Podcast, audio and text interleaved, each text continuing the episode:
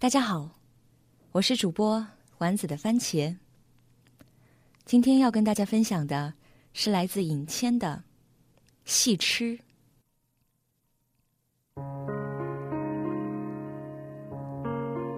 我父亲与沈公子的父亲在北洋政府里是老朋友，自然我与沈公子自打年幼便相识。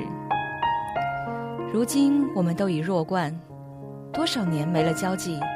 彼此自是生疏了不少，而重阳这天，沈公子忽到我府上做客，确实令我很意外。晌午刚从市井里逛了回来，便听丫头双凤说沈家二少爷在大厅求见。我正寻思这沈家二少爷是谁，双凤指了指我胸膛前上的金怀表，我这才恍然大悟，忙不迭的叫双凤沏茶。初到大堂，便看见了坐在桃木椅上的高挑男子，倏地站起来。竹青，这么多年没见，你还和小时候那样？我望着一身西洋打扮的沈周，有了几分疑惑。沈公子别来无恙，请坐。我理了理自己青涩的挂衫，说。今儿您该不会是专从荷兰赶到我府上来叙旧的吧？沈公子笑了笑说：“你怎么还是那么冰冷傲慢，说话带刺儿啊？”沈公子见笑：“能不能别叫我沈公子，显得怪陌生的。这是在下的习惯，像小时候一样叫我大周也行啊。”我喝了口清茶，我说：“沈公子。”有事儿便快说，在下待会儿还要去扁春斋看戏呢。沈周一拍大腿：“哎呀，我想说的就是看戏这事儿。”哦，沈公子对戏曲也有兴趣？当然有兴趣。我今天不就是为了这事儿来求兄弟你帮帮忙吗？果然不出我所料。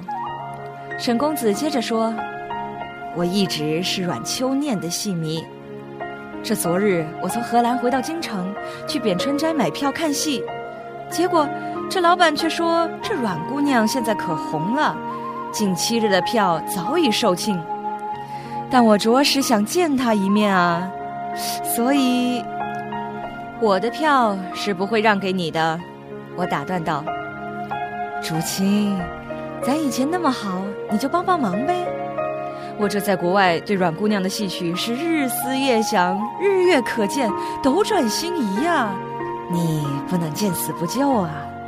我唤来双凤，叫她去取两片鸦片来，然后慢慢说：“我的那张票肯定不会给你，不过我手上有两张。”和沈公子一同到了扁春斋，入座戏堂，一壶紫檀香。两盏雀舌茶，与周围戏友闲聊了两句。金堂鼓一声敲打，台上便有五六个白衣女子莺歌燕舞起来。沈公子急切地往舞台上四处张望，拉着我的衣角问我：“竹青，这阮姑娘究竟何时才出来？”我不作声。又一声金堂鼓鸣，一红衣女子在台边便轻唱了一句。烟渺西湖，风细柳，便踱步走向台中。长长的黑发盘在脑后，金钗翠珠，红绸锦带，唇上胭脂朱红。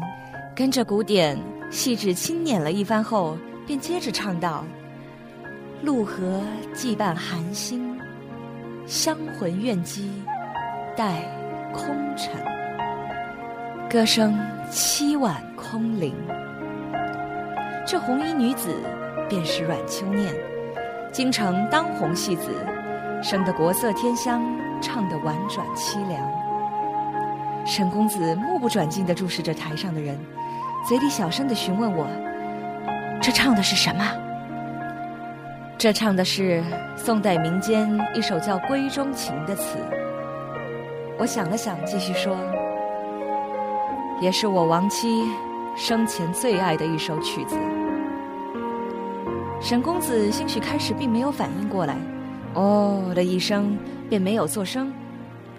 再过了一下，他突然张大瞳孔，转向我，低声的问：“秀姑娘她死了？”我点头。台上人依旧咿呀的唱着：“美意断桥初邂逅，恋流花，燕山青。恨曾海誓，恰如萍。”之所以特别对沈公子提到我的妻子，兴许只是我微不足道、弱小的一次报复。春秀，在我娶她前到她去世后，从来没有忘记过沈周。我曾经问他：“沈公子去了荷兰，想必是下海学习经商之道，不会回来了。”他反问我：“夫君此话何意？”我说：“我想知道你心在不在我这里啊。”春秀很坦荡地说：“身子都在这里了，心在哪里，并不重要。”后来的立春这天，春秀去世了。他去世的前一天晚上，坐在紫荆花凉亭，像是着了魔般唱了一晚的闺中情，像在尽情释放和狂欢。紫荆花静谧的怒放着。戏罢，沈公子去后台见阮秋念，说是好久不见了，要请他去吃饭，非得让我也去。我推脱了半天，也无奈，只得跟着去。吃了饭，沈公子又邀请我和阮姑娘去沈府去做客。初到沈府时，便有了一种熟悉的亲切感。这约莫有十年左右未踏入沈府大门了。门口的双花树依旧盘踞而立，石狮子的身上已经长出了青苔。我们三人走到后庭，在一个小亭子坐下。我抬头一看，定仙居。竹青，还记得我们小时候曾经经常在这里玩耍吗？忽的想到年幼的时候，有一次在亭子中，我说我和春秀真有缘分，春和竹本是依依相惜，相濡以沫。沈周却说，那咱俩不是也有缘？周本竹生。与你与我却是不可多得的结公。我笑了笑，说：“咱俩那么久没有见了，今儿又恰逢阮姑娘也在，何不叫些酒水来畅饮一番？”阮姑娘一拍手，说：“难得两位公子都在，这酒她请了。”秋夜的风不停的吹过，而我们却丝毫未觉得凉意。俗话说：“酒逢知己千杯少。”在沈周和阮秋念身上，我深有体会。从楚辞唐诗谈到宋词元曲，从西洋戏曲谈到豫剧昆剧，三个戏痴争着说，争着喝，抽着大烟，还一同手舞足蹈的唱着，欢歌笑语，狂欢不止。过了一会儿，便酒意浓了。阮姑娘说：“真没看出来，竹青公子平日里看着不苟言笑，原来喝酒倒是个爽快人。”沈周笑着说：“他平时看着冰冷傲慢，其实内心是火热一团。”我也打趣着：“沈公子什么时候这般了解我了？”沈周哈哈一笑说：“小时候你和我还有春秀，不是玩的最好的吗？”这话说完，沈周一愣，我一愣，阮姑娘就懵了。你俩怎么了？怎么不说话？我说没事儿，想起了一些往事，罢了罢了，不提了。阮姑娘，我赵竹清敬你一杯。我将杯中的酒一饮而尽，坐了下来。沈周突然说：“竹青，你挂在胸前的金怀表。”是不是当年那个？我点头。你离开时送给春秀，叫她等你的信物。春秀的事儿，我真的很抱歉。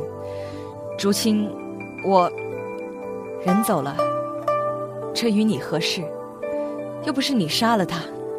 我笑了笑，只是这块金怀表是春秀生前最珍爱的东西，所以我一直留在自己身边。阮姑娘在一旁也不好搭话，沈周沉默叹了口气，叫来下人，命他们再取两三坛好酒。我接着问。沈周，我就问你，你到底想没想过娶春秀？朱青，现在说这些还有意思吗？这是我娶她过门以后，她却每天都在想的问题。我吼道，她也吼道。那好，我也问问你，既然她一直在等我，为什么又要嫁给你？我也问过她这个问题。我苦笑道：“他没说，但我知道，他等不起。一年、两年、三年，等着没关系；十年、二十年，哪怕是一辈子，也要等吗？难道要等花甲古稀了，用一张皱巴巴的黄脸去港口迎接曾经的少年吗？面对时间的长河。”他输了，仅仅过去几年，但他甚至有时候连曾经一起做过的事儿都不能清楚的回忆起来，每天都想着一个人，但是日复一日，却奇怪，总是逐渐的不经意忘掉了些这个人的东西，惊觉时，其实已经忘得差不多了，才知道感叹。时间流逝，他只是说沈周也不说话了，叼着长烟斗，静静的吞吐着。阮姑娘站了起来，说：“我这儿有一故人写的折子，想为二位演唱一下。”说罢，阮姑娘理了理红裙，抬手索性将酒坛对着嘴。直接豪迈的饮起来，而后借着烈酒的劲儿唱起来：“落红凡里时平，醉梦当期未雨。”刚唱完第一句，沈周便是一震，像被什么惊愕住了。花扇一打，满满的挑眉戏腔。聚散空走时，花人。青灯晃别离，影散离亭西去，浮生长恨飘零。轻舟，阮姑娘，我打断道：“今儿个就这样吧。本来把酒言欢，畅谈戏曲，但我扫了大家的兴，抱歉。”我也将面前的酒坛全数饮尽。任凭酒水洒满身上，沈周涣散的看着我，不说一句话。竹青公子，何不听完这最后一句呢？阮姑娘说：“罢了，我累了，只想回府歇息。这最后一句话，当真不听？没必要。”说完，我便直接离开了凉亭和沈府。其实我并不是特意要在他们面前提起春秀，只是我怕这时间已过，人一老，春秀便会在人们心中逐渐淡去，逐渐消失。特别是他所爱的人的心里。那年，春秀在死前卧床，紧紧抓住我的手，害怕地说：“到现在，我才真正害怕起来。”我害怕沈周忘了我，真的好害怕。我跪在床边，紧握着他的手，说：“何时你才能怜取一丝眼前人？”我俩都痛泣着，只怪人心由不得自己。戏演完了，缘分至此。自那晚的狂欢和谈话后，我再也没有去扁春斋看过戏，再也没有闻闻过沈周和阮秋念。又是一年立春，春雪肆意飘零。我将春秀的墓移到了后山的竹林里。而后听说沈周回了荷兰，阮姑娘依旧人红戏红，什么都没有改变，什么都没有发生。又是一日春雪，路过扁春斋，听着里面咿呀的歌声，熟悉的旋律，落轿听了听，听罢了，便命人继续赶路。落红凡里时平，醉梦当期未雨。